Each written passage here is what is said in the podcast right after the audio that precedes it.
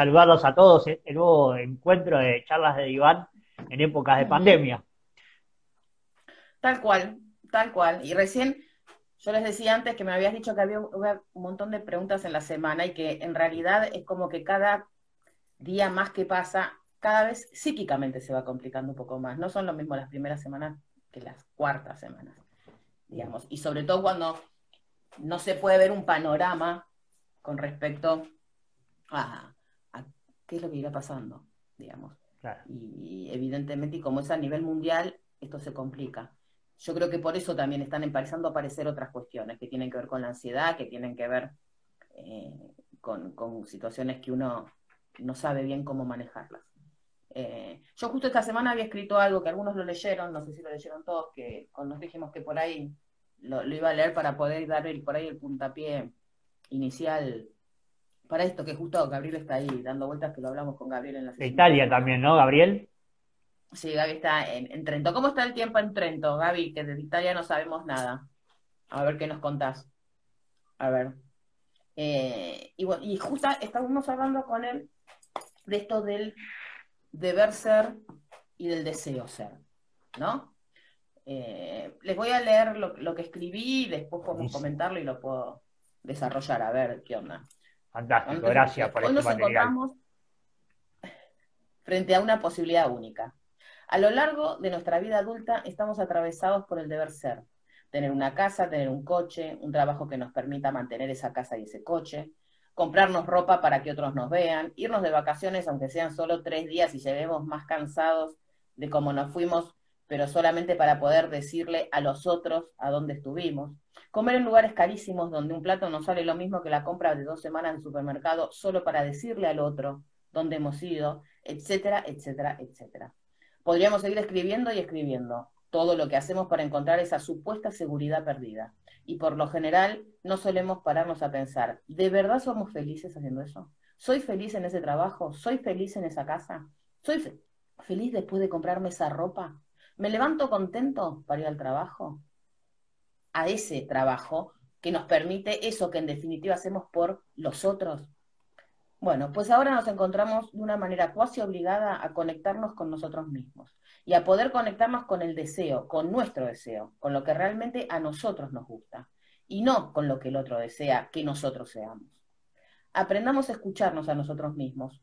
No muchas más veces la vida nos va a dar este permiso para sentarnos a disfrutar de lo que a nosotros y solo a nosotros nos hace feliz. Digamos. Creo que en realidad, es que creo que en realidad si hay algo para sacar en claro en estos momentos, tiene que ver con esto. Démonos este permiso, justamente. Es la, es la única oportunidad. O sea, esto no pasó nunca en ninguna historia de la humanidad. No pasó ni antes de Cristo, ni después de Cristo, ni, nunca. Con lo cual es la primera vez que el mundo nos hace parar a todos. Entonces, eh, creo que una de las maneras, que, esto lo podemos ir enganchando con las cosas que una de las preguntas que vos me dijiste de alguien que estaba escribiendo una novela. No, sí. está conectado a la persona que escribió y está interesada en que podamos charlar de eso, pero... Contale a la pregunta y que, lo podemos enganchar con esto. Sí, la pregunta es, eh, digamos, cómo, cómo enfocarse eh, en el estudio y en esa novela opuesta, esta persona estudia letras y, escribe una novela en medio de todo el encierro y el estrés que, y la ansiedad que, eso genera, ¿no? Cómo, cómo focalizar el, eh, eh, en, esa, en, esa, en ese objetivo, ¿no? En ese, en ese sueño, en ese proyecto. Bueno, justamente ahí es donde se relaciona con esto que escribí, ¿no? Digamos, tiene que ver con está escribiendo una novela. Eso evidentemente tiene que ver con su propio deseo. Eso evidentemente tiene que ver con una cuestión de lo que esa persona está atravesada. Por ahí, ojo, por ahí también se tiene que preguntar, ¿es mi deseo realmente este? ¿La novela, deseo escribir una novela? ¿O estoy escribiendo una novela por otros mandatos que vaya uno a saber cuáles pueden llegar a ser? Esa también es una pregunta que nos enfrentamos, porque es lo mismo, eh, con las carreras pasa muy, mucho también, lo mismo que con la casa y con el trabajo, etcétera, etcétera. Con una carrera pasa muchísimo, de por ahí uno se encuentra estudiando algo que viene un mandato de otro. Debo ser tal cosa debo ser tal cosa para poder tener tal otra. Y en todo eso nos perdemos nosotros mismos, porque por ahí ni esa cosa que quiero tener es tan necesaria, ni estoy estudiando lo que realmente tiene que ver con lo que yo deseo. Entonces, eh, esa es una de las preguntas para hacerse cuando uno está atravesado por esto. Y segundo es dejar el miedo al costado. Cuando uno se conecta con el deseo, el miedo se empieza a disminuir. Porque uno empieza a hacer las cosas que tienen que ver justamente con lo que nos gusta. Entonces, más allá de la incertidumbre que nos genera la realidad de que estamos viviendo todos, es poder centrarse y acomodarse a hacer, bueno, tengo ganas de escribir una novela, esto es lo que tengo ganas de hacer. No importa lo que está pasando afuera, no nos quedemos con el afuera, porque hoy por hoy eso es inmodificable. En cambio, hacer lo que tenemos ganas de sí está absolutamente en nuestras manos hoy. Por supuesto, no estamos hablando si tenemos ganas de salir a la calle, de, estamos hablando del deseo acotado que tiene que ver con nosotros mismos. Con lo cual creo que por ahí tiene que enfocar pura y exclusivamente en, una cosa es estar escribiendo de lo que le gusta, estar haciendo una novela acerca de lo que tiene ganas de hacer, y enfocarse pura y exclusivamente en lo que tiene ganas, en ese deseo, en qué lo atraviesa escribir eso. A veces son preguntas que, bueno, que no son fáciles de responder. Pero también es un buen momento para ejercitar lo que es la comunicación con los otros, hablar de esa novela con otros, contarle a otro lo que está escribiendo. Digamos, hoy tenemos que estar encerrados, no incomunicados. No es lo mismo. Ah, bueno. Justamente al revés, justamente que hoy estamos absolutamente comunicados. Entonces, comuniquemos, no, comuniquemos nuestros miedos a otro. Digamos, esa es una manera de poder correrse de ese lugar. ¿Entendés? De poder salir de eso, digamos, de, esta ansiedad que nos, nos atraviesa hoy por hoy. Ah, bueno, eso que tiene que ver con eso. Sí, sí, ese es como eh, el focalizar, ¿no? Porque quizás las emociones o, la propia cabeza nos está como queriendo nublar eh, eh, el propio deseo, ¿no? Y, también hace un rato, mientras se conectaban y, estábamos ajustando, yo decía, ¿no? Como que este espacio es interesante para ganar un poco de certeza de tanta incertidumbre y que en realidad, digamos, está bueno aprender, y lo venimos charlando un poco, que la incertidumbre es quizás la, primera premisa de la vida, como también de la muerte, digamos, no, no sabemos cuándo, cuándo nacemos ni cuándo nos vamos a morir. Entonces es, como... justamente la muerte muestra eso. La muerte es lo que nos marca que somos eh, imperfectos y que no tenemos el control. Justamente ser seres mortales y no saber cuándo. O sea, ese es el punto. Tenemos por un lado la certeza, porque hay una certeza ahí, la certeza existe, porque sabemos que nos morimos en algún momento. El tema es que no sabemos, gracias a Dios creo yo, ni cuándo, ni cómo, ni dónde. Claro. Entonces, eh, pero y justamente de ese, a ver, yo creo que eso es una de las cuestiones que más atraviesa a todos los seres humanos, Ernesto. Por eso también toda esta pandemia es tan terrible, porque mete a la, muerte en el medio, ¿no? Digamos, eh, es como que está, eh, te pone esta cuestión del ser fallado. Hay algo que no podemos controlar, que es que nos morimos, justamente. Y me parece que justamente el momento de, bueno, más allá que sí, en algún momento nos moriremos, ¿qué hacemos de mientras tanto? Claro, y, para mí, digamos, lo cierto es que la certeza la tenemos ahí, es qué hacemos con lo que tenemos, ¿no? Las acciones, lo que, lo que decidimos eh, hacer, es la certeza que tenemos, y en cuanto más nos podamos enfocar, eh, todo es un esfuerzo. A ver, la vida es esforzarse a aprender a vivir, ¿no? Eh, y tiene que ver con decir, bueno, a ver, ¿cuánto, cuánto estoy focalizado en eso? Y, cuando, como vos decías, el miedo baja, eh, cuando le das lugar al, deseo, también lo, lo, llevo al plano de, también baja la incertidumbre cuando tenemos certeza en lo que estamos haciendo, o en realidad si tomamos certeza con lo que estamos haciendo, porque quizás a veces lo que estamos haciendo no nos da mucha certeza igual, pero sí eh, la certeza de estar haciendo algo, ¿no? De estar presente ahí. Hay una frase, una paciente acaba de poner, hay que hacer un éxito con lo que hay. Esa frase me encantó. Y es más, la copié y, en muchas... Eh, uy, se está reconectando, no sé si está, no está. Ahí está, se reconectó. No, no, no. Eh, cuando me la dijo, le dije, esa frase te la voy a robar. Porque es real que hay que hacer un éxito con lo que hay. Porque mm, tenemos un montón, un montón de posibilidades de hacer un éxito con lo que hay. El tema es la posición que queremos tomar frente a eso. Pura y exclusivamente nos levantamos y respiramos, con lo cual ya eso es algo importantísimo. Pero más allá de eso, a ver, no estamos hablando de gente que esté pasando por necesidades extremas. ¿eh? Salgamos de, digamos, porque hay gente que no puede ni pensar en lo que estamos hablando. Entonces, no, no, no, no quiero, porque si no parece que somos unos inconscientes o, unos, o unos insensibles que no tenemos noción que hay gente que por ahí su única realidad es que no tiene para comer. Nos corramos de ahí, porque ahí sí estamos, están atravesados por otra cuestión completamente distinta. Sí, sí, sí, requieren de otra cuestión. Ahí sí hay una necesidad básica, imperiosa y, hoy, en este instante, ¿no? Digamos, pero no, nos metamos en ese tema, más allá que un día lo podemos hablar si queremos, que, tiene que ver con, esa estructura, pero no, estamos hablando de eso hoy. Estamos hablando de, gente que al menos las necesidades básicas las tiene cubiertas. Que hoy encima es tan increíble lo que pasa, que esas necesidades básicas son las únicas que importan. Es maravilloso. O sea, hoy lo único que interesa es tener un lugar para dormir. Nada más que eso. Digamos, porque hoy el coche que tengas no importa nada. Bueno, por ahí el tipo de teléfono sí, para ver si te puedes conectar mejor y el tipo de tecnología a la cual puedes acceder. Pero digamos, eh, y, y eso es un nuevo paradigma también. ¿Y cómo nos vamos a parar? También esa es otra pregunta, pero eso por ahí es para otro día para hablarlo más profundamente. La dejo y la dejo, la dejo abierta, digamos. En, en, el nuevo mundo, digamos, que venga, porque va a haber todo un paradigma nuevo que va a tener que ver con qué carreras estudiar, porque cuáles van a ser las necesidades, porque, digamos, todos sabemos que esto va a tener consecuencias, va a tener consecuencias económicas y va a tener consecuencias con respecto a cómo vamos a quedar parados todos. Para que todo se vuelva a acomodar, yo creo que más allá de que todo se vuelva a acomodar en algún momento, nunca vas a volver a este estado, porque no, no se pasa sin consecuencias por una pandemia como la que estamos pasando. Indefectiblemente deja consecuencias.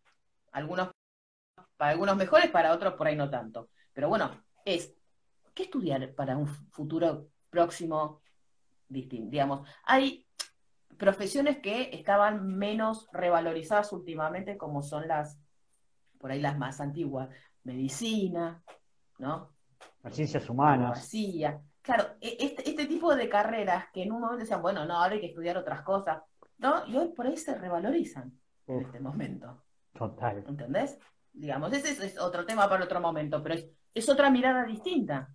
Mm. ¿Entendés? Y va a haber gente que está capacitada para ver más allá y otra gente que no tiene herramientas para ver más allá, con lo cual ahí también se va a complicar el tema.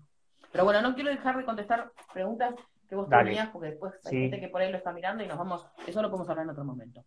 Sí, sí, eh, igual eh, referente a eso, yo me lo estoy preguntando y, esta situación me está como reconfirmando la idea de empezar un máster que estaba ahí como medio eh, en duda y un máster en economía social que creo que para mí es como, como la posibilidad hoy de, transformar una sociedad para donde, para un lado más, más, más consciente. Así que ahí estoy evaluando hacer ese máster en economía social. Pero me tocó, me tocó eso, y también me, me, tocan varias cosas, y, una de las cosas que las preguntas era una personal, ¿no? Este, justo hoy, hoy a la mañana leía eh, una frase de un tecnólogo que decía eh, le bajaron la térmica al planeta y, me quedé estupefacto, digamos, y, me quedé sin saber, eh, con, la, imposibilidad de abrir los ojos, ¿no? O sea, estoy como en el trabajo de abrir los ojos, en plena oscuridad de, la sociedad y del planeta, ¿no? Y en lo personal, lo que me pasaba el miércoles, empecé con como una situación de estrés, o sea, empecé a sentir como muchos dolores de, de estómago, mucha irritación, el hígado, dolores de cabeza. Eh, digamos, lo entiendo en mi, proceso de autoconocimiento, que soy un apasionado de, terapias y mis espacios de meditación y de, lectura y autoconocimiento y herramientas, en las cuestiones de, pero soy humano, eso sí, así que todavía, o sea, me sigue, me pasa, y sobre todo más ahora, eh, esta cuestión de, bueno, un poco la alimentación, obviamente, eh, la, falta de actividad física, el, correr y, conocerme más, digamos, soy una persona para estar en, eh, en, su casa o soy una persona más hiperactiva, sí, soy una persona más hiperactiva, y como que empecé a sentir síntomas de estrés y el jueves decidí apagar, bajarle la térmica yo a, mi día y, y, tirarme a ver tele, acostarme a dormir, hacer un poco de meditación, disfrutar sin celular, no vi durante un día el celular, ¿no? Pero lo que sí me pasó y el planteo que quería hacer era el nivel de estrés. O sea, sentir ese estrés de decir como que no me alcanza el día. o sea, cómo mirarlo desde otro lugar, ¿no? Muchas veces, es que el estrés muchas veces tiene mucho que ver más con lo mental que con la actividad. Digamos, podemos estar sentados en un sofá y estar estresados. El estrés no tiene mucho que ver con estar de un lado para el otro. ¿Entendés? Porque si uno por ahí está de un lado para el otro, pero sin la preocupación ¿no? Porque ¿qué es lo que tiene que ver con el estrés? La preocupación. O sea, eh, otra cosa distinta es estar en actividad. Uno puede estar en actividad durante 14 horas sin parar y que eso no genere estrés. Y uno puede estar sentado en un sofá y la cabeza no paró en ningún momento y estar absolutamente estresado. Esa es una de las grandes diferencias. Lo que pasa es que uno asocia estrés con mucha actividad y no tiene que ver, tiene que ver con mucha actividad mental, que es otra cosa. Y una de las cosas que a vos te pasó fue eso, digamos. Vos estás atravesado por un montón de cosas, no tiene solamente que ver con todas las actividades, que más allá que estás haciendo un montón de actividades que por ahí, ojo, porque también acá, y acá sí, em, hay cosas que yo por ahí conozco más y me meto más en otras cuestiones eh, que tienen que ver, pero les, les sirve a muchos que por ahí están escuchando, tiene que ver con la sobreexigencia que cada uno se haga por estar conectándose con su propio deseo. Cuando uno se encuentra con su propio deseo, tampoco es que, ah, bienvenido sea. ¿no? Qué bien, reconocí mi deseo, es esto lo que quiero. Qué alegría. claro. No, la cabeza se encarga muchas veces de boicotearlo y de seguir con el deber ser. Lo que pasa era mucho más largo escribirlo eso. En otro momento lo empezaría a escribir, pero digamos, romper con el deber ser no es nada fácil. Digamos. justamente, con lo cual muchas veces nos boicoteamos a nosotros mismos. Y por ahí vos ahora te estás empezando a encontrar con un gran deseo personal de estar haciendo todo esto que estás haciendo, porque lo que estás haciendo te gusta y hace mucho tiempo que estás queriendo hacer lo que estás haciendo. ¿Entendés? O sea, esto yo lo sé. Entonces, pero no es fácil enfrentarse a eso. Le dicen acá en España que tener cojones para encontrarse con su propio deseo y ir por él, digamos. No significa que no hay costo, sí que hay costo. No es tan fácil decir, ah, me gusta esto, voy por acá. No, porque el deber ser ocupa mucho espacio, porque no viene solamente de nosotros, viene de todos nuestros fantasmas y nuestras matrices que fueron los que hicieron que estemos en determinada posición. No es que decimos, ¿sabes qué? Sí, a mí me yo estudié abogacía, pero internamente a mí lo que me gusta es tejer o las cosas manuales, ¿no? Hacer cosas con las manos. Va a haber un punto determinado donde por ahí algo nuestros propios pensamientos y nuestras ¿Pero qué vas a hacer tejiendo? ¿Vos pensás que vas a sobrevivir tejiendo? Bueno, disfrutarlo ahora, pero esto no es La cabeza pregunta eso, ¿no? También. la cabeza pregunta. Absolutamente. No, es que decimos, ah, no, voy a hacer esto y ya está. No, después nos tenemos que enfrentar con nuestros propios demonios. Justamente uno de los trabajos de análisis es ir para ahí. Es ir justamente ese foco. Al, ¿Qué es lo que yo quiero? Y sí, yo me la voy a jugar por esto. Y veremos. Y, e iré tratando de apagar esos pensamientos viendo, cada vez tratando de estar más seguro de lo que realmente quiero. Pero no es fácil. Yo sé que yo lo que escribí con respecto al deseo y al deber, al deber ser y el deseo, digamos, eh, no es que bajamos el chip de la luz. No, nos tenemos que enfrentar a eso. Y probablemente lo que también a vos te estresa, Ernesto, es encontrarte con que estás haciendo lo que verdaderamente te gusta. ¿Entendés? Y no es fácil eso. Porque aparte, cada vez más, cada vez querés más. Sí, porque está, el mundo en estos momentos se ha puesto de pata para arriba, pero en lo que a vos te gustaba hacer es como que, que, te le vino bárbaro, ¿entendés?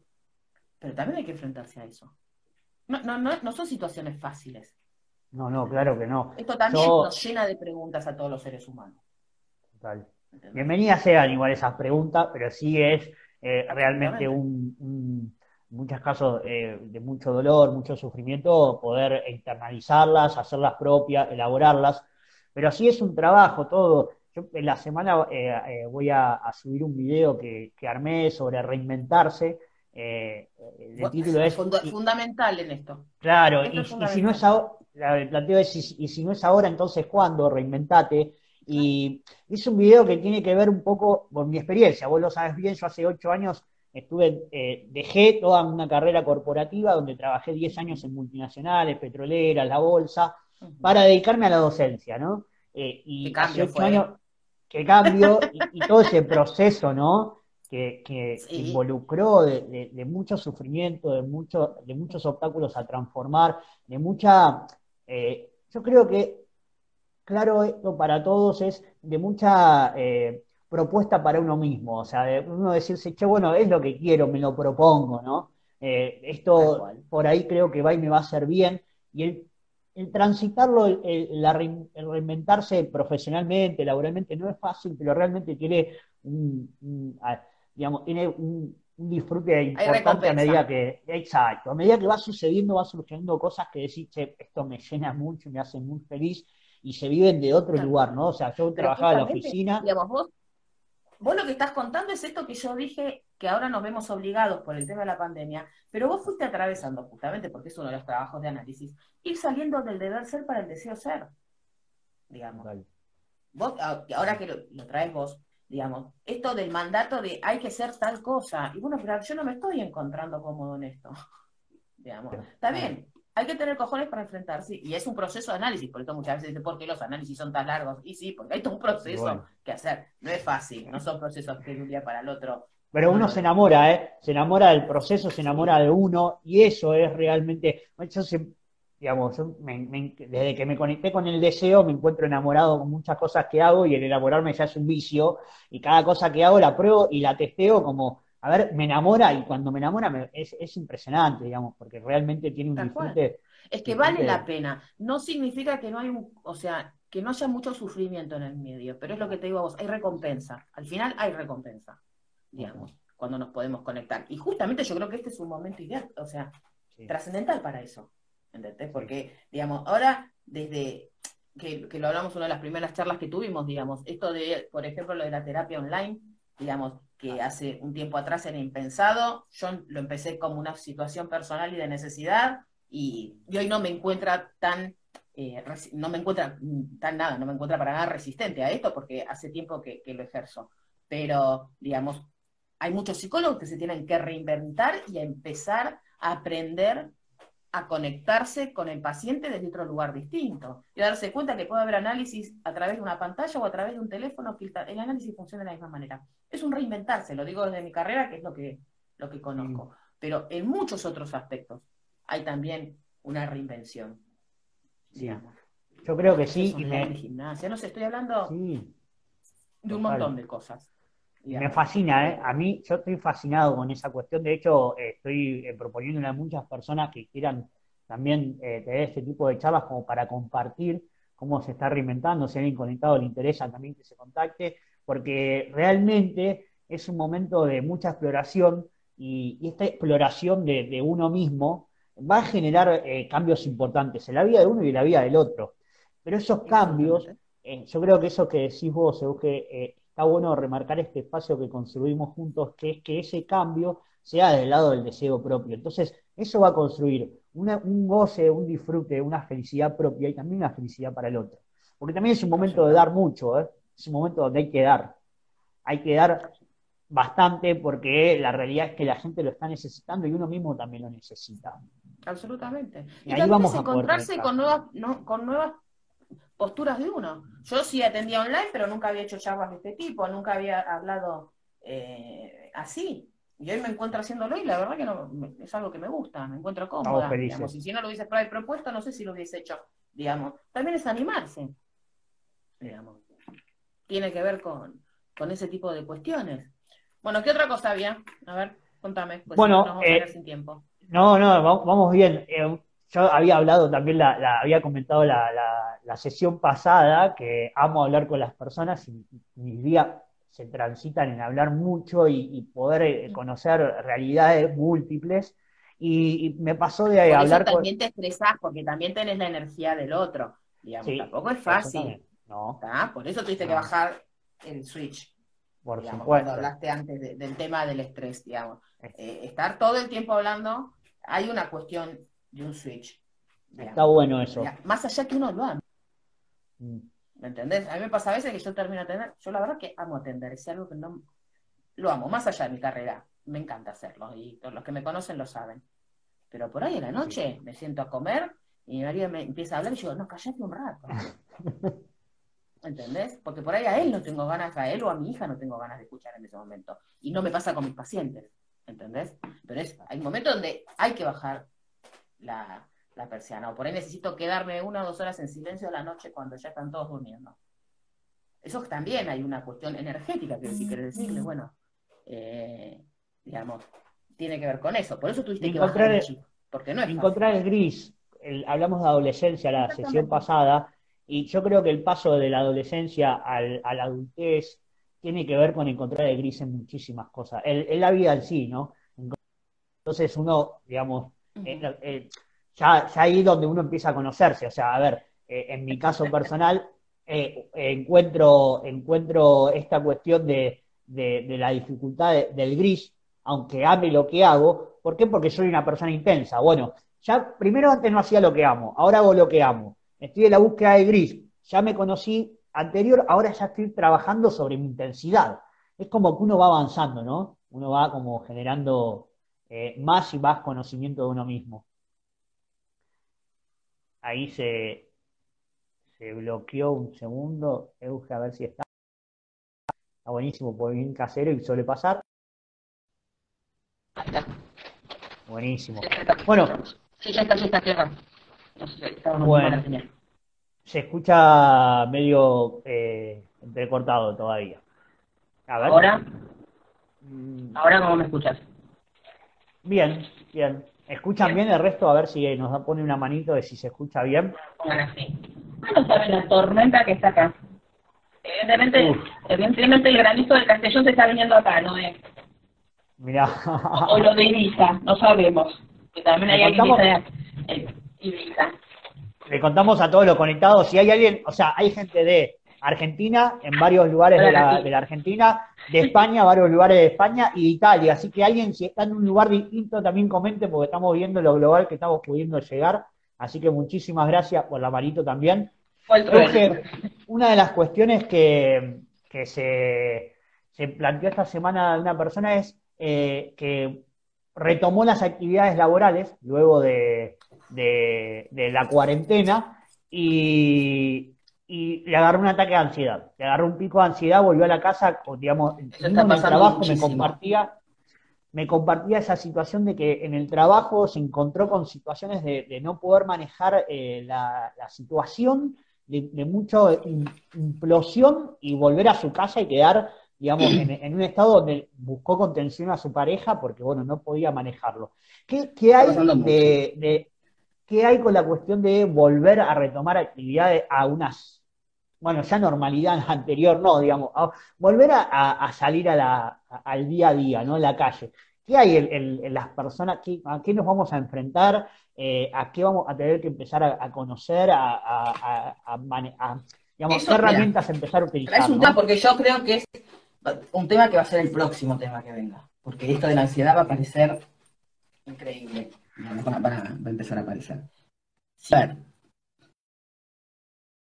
como hablamos muchas veces, esto también tiene que ver con el uno a uno, ¿no? A ver, ahí está. Eh, tiene que ver con el uno a uno, porque hay gente ansiosa y hay gente obsesiva, y tenemos, cada uno tenemos características distintas. ¿Entendés? Por ejemplo, el que tiene una estructura obsesiva es el que va a ponerse alcohol en gel en la lengua, ponele va, a llegar a un extremo con respecto a su propia estructura. El ansioso, por supuesto, esta persona que vos me estás contando, evidentemente, es una persona con una estructura ansiosa. Entonces ahí es donde aparece la ansiedad y los ataques de ansiedad, etcétera, etcétera. Por eso esto va a ser al uno a uno, va a tener que ver con, las cosas que tienen que ver eh, con, las cuestiones personales que cada uno nos atraviesan. No todos tenemos la misma patología. Eh, entonces, pero esa va a ser una cuestión que te, a ver, porque, ¿qué pasa acá? El miedo lo vamos a tener todos. porque no tenemos la certeza de cómo manejarlo, porque no tenemos noción, primero, porque no hay una manera de controlarlo hoy por hoy. Porque más allá de que hablan que están los test, etcétera, etcétera, que habría que hacer test, uno tendría que tener el test en la cartera y todos los días levantarse y hacerse el test a ver si hoy lo tengo, mañana no lo tengo. O sea, tampoco es una respuesta, porque por ahí hoy no lo tengo y mañana me lo contagié. O sea, esa no es la salida. esto se va a poder calmar una vez que esté la vacuna, creo. O que haya una medicación absolutamente ser, que sea cierta, ¿entendés? Digamos que sí o sí lo atienda. Con lo cual vamos a tener que aprender a convivir con esa incertidumbre. Con lo cual, salir a la calle, lo que pasa es que lo que vamos a tener que empezar a, más allá que va a tener que ver con cada estructura, es a, racionalizar el tema. O sea, ¿Sería? sí, claro, eso significa, primero ver dónde trabajamos. No es lo mismo alguien que era lo hablamos la semana pasada, el que trabaja en un hospital o, o es dentista, que el que trabaja en una fábrica de azulejos o el que está en un supermercado, o tiene que ver con las distintas actividades.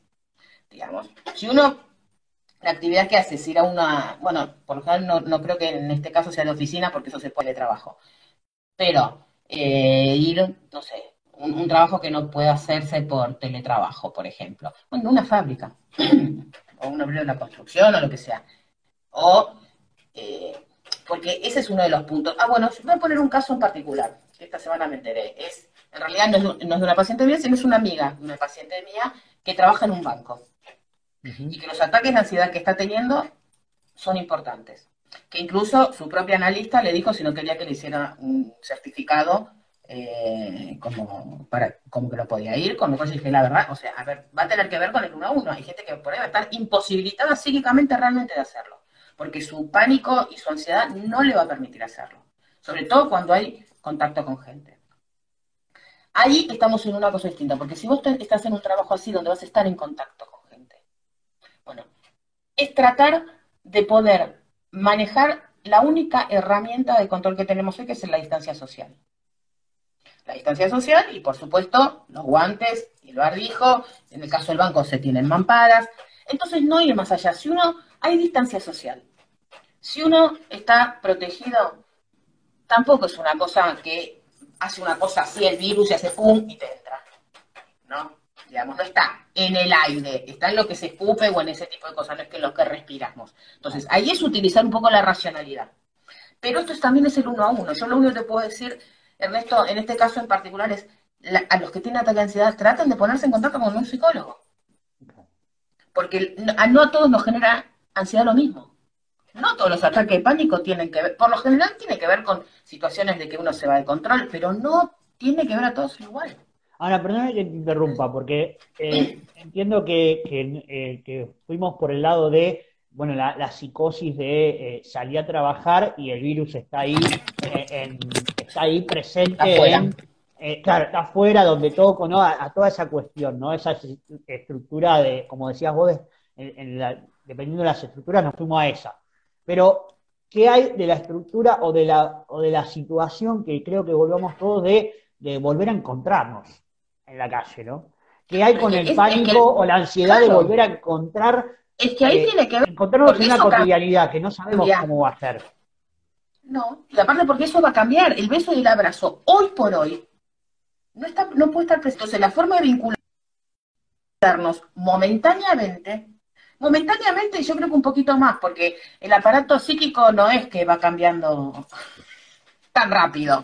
Digamos, no es que hacemos, no es que apagás, subís, apagás, subís, no, es un procesito. Con lo cual, de acá a que volvamos a tener nuestras reuniones sociales con beso y abrazo, va a ser todo un proceso. Como muchas cosas en la vida, en realidad. Va a ser un proceso de adaptación y de vuelta a la normalidad. Lo que pasa es que es una realidad que hasta que no esté la vacuna, este proceso no sabemos cuándo va a ser.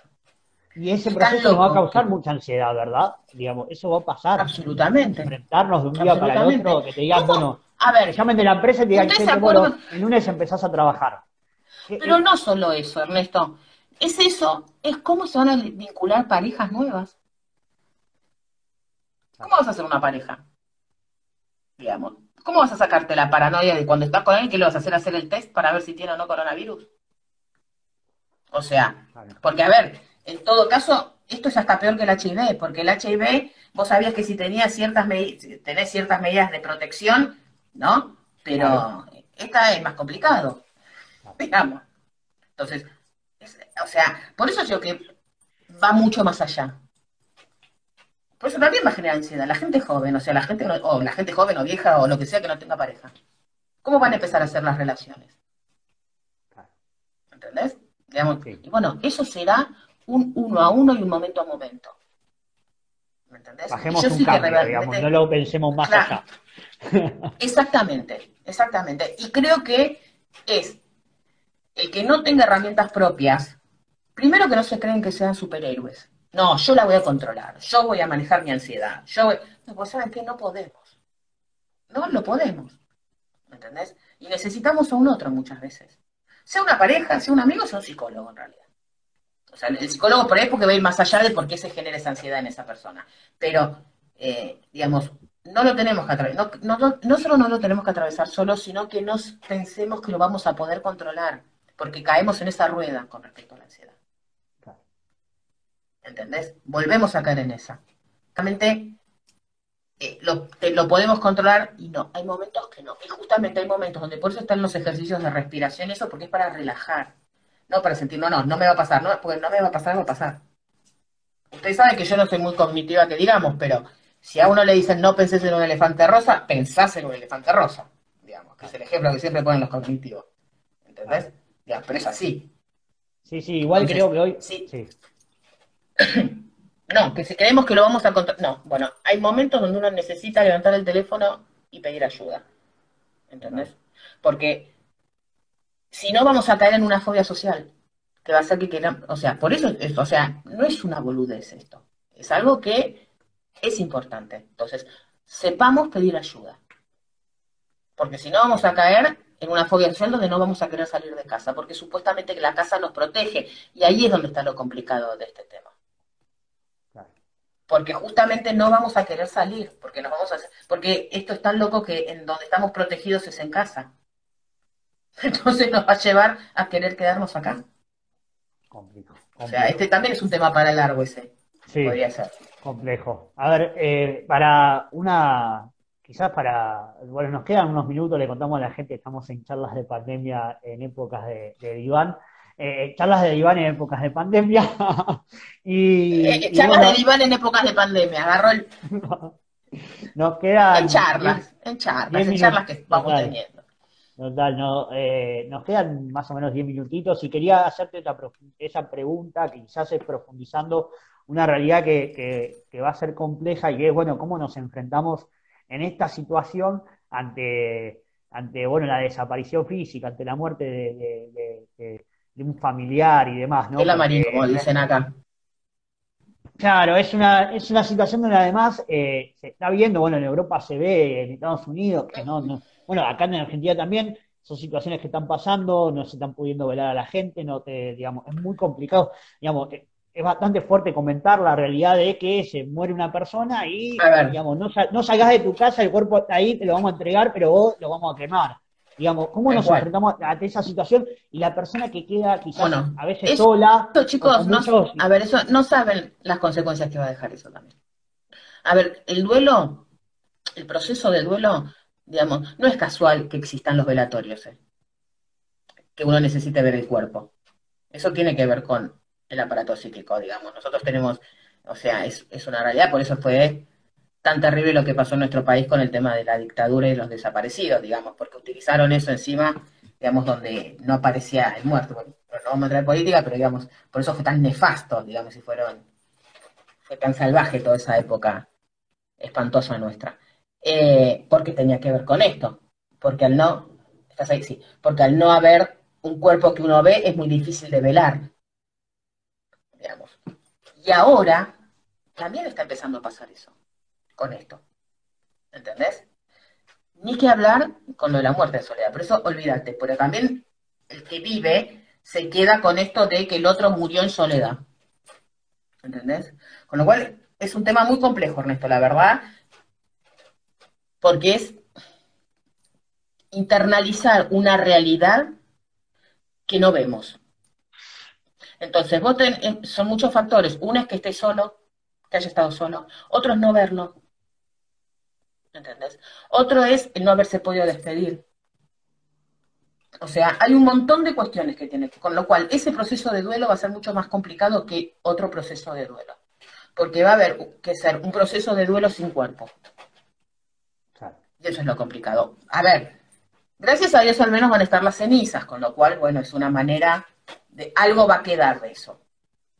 Pero no es lo mismo internalizarlo de una manera que de la otra, porque aparte de acá, lo que está pasando en muchos casos es donde se fueron de la casa y no, lo vieron nunca más. ¿entendés? Y ni siquiera pudieron estar con Entonces, eso es, eso se va a ver las consecuencias dentro de un tiempito, se van a ver esas consecuencias psíquicas, porque van a existir, no tengo ninguna duda que van a existir. Con lo cual ahí tendremos que estar ahí para sostener y para, que ayudarlos a hacer un proceso de duelo sin cuerpo.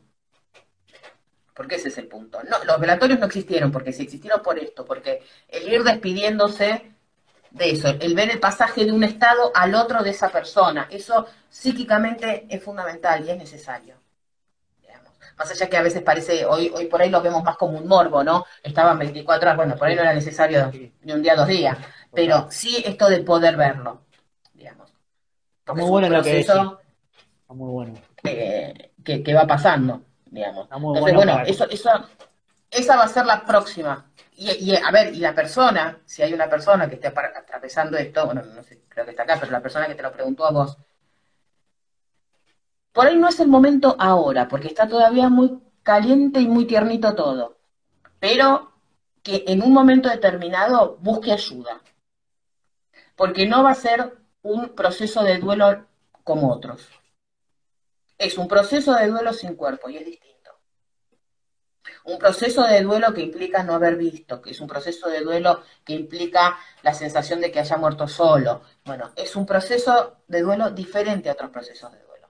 Hay gente que probablemente lo pueda atravesar perfectamente, pero hay otros que no. ¿Entendés? No es lo, es lo mismo que pasa con un accidente de avión. ¿Entendés?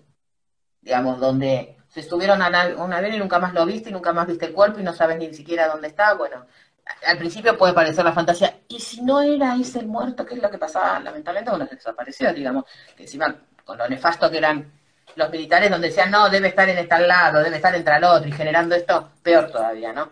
Eh, digamos, más, fatales, más cínicos todavía, porque en realidad es lo que se alimenta cuando no ves el cuerpo. ¿Que se acuerdan cuando fue lo del en Buenos Aires, que también pasaba? Y si está deambulando por ahí, ¿no? Bueno, acá no va a ser el este deambulando, pero es más difícil. Es mucho más difícil. Eh, por eso, digamos, uno de los consejos es pedir ayuda y hablarlo. Hablarlo, hablarlo, hablarlo, hablarlo, hablarlo, hablarlo. La comunicación es fundamental. Lo que no se habla se pudre, como decía Freud. Ah, bueno, me, quedo como con esa, esa cuestión que nos transmitís, que es, bueno, trabajar el, el tránsito sin el, sin el sigue el momento presente de, ver esa, esa, consumación de la persona, ¿no? Que ahí eh, quizás ver cada uno con un, con un, especialista, con un psicólogo, hacer un proceso interno, con, la gente querida, charlarlo, pedir ayuda, acompañamiento, pero eh, estar enfocado en comprender esto, ¿no? Ya ir comprendiendo esta cuestión de, bueno, mira, eh, pasó de, de, que lo despedí, le dije, chao, que tengas un buen día, y no volvió, entonces, y ya no pude volver a verlo. Entonces, esa circunstancia, digamos, hay que suplirla, que no sé si es suplirla, eh, es transitarla y, debe ser, digamos, de algún punto de, eh, psíquico, eh, emocional, espiritual, tener que canalizarla, ¿no? ¿Vos qué, ¿Vos qué decís? Tal cual, tal cual, absolutamente. Bueno, ahí María justo decía el temor de no volver a, ver a quienes amamos, porque esto también está encima en la fantasía de ni siquiera de que, el otro ya se ha muerto, digamos. Por ejemplo, ¿cuánta gente hay? Y lo hablo con María, porque María tiene a su papá grande que, no lo vio, hace más de un, mes y pico que no lo vio, y te agarra este miedo de, ¿y si no lo veo más? ¿Y si pasa algo y no lo veo más? Digamos. Eh, ese también es otro de los miedos.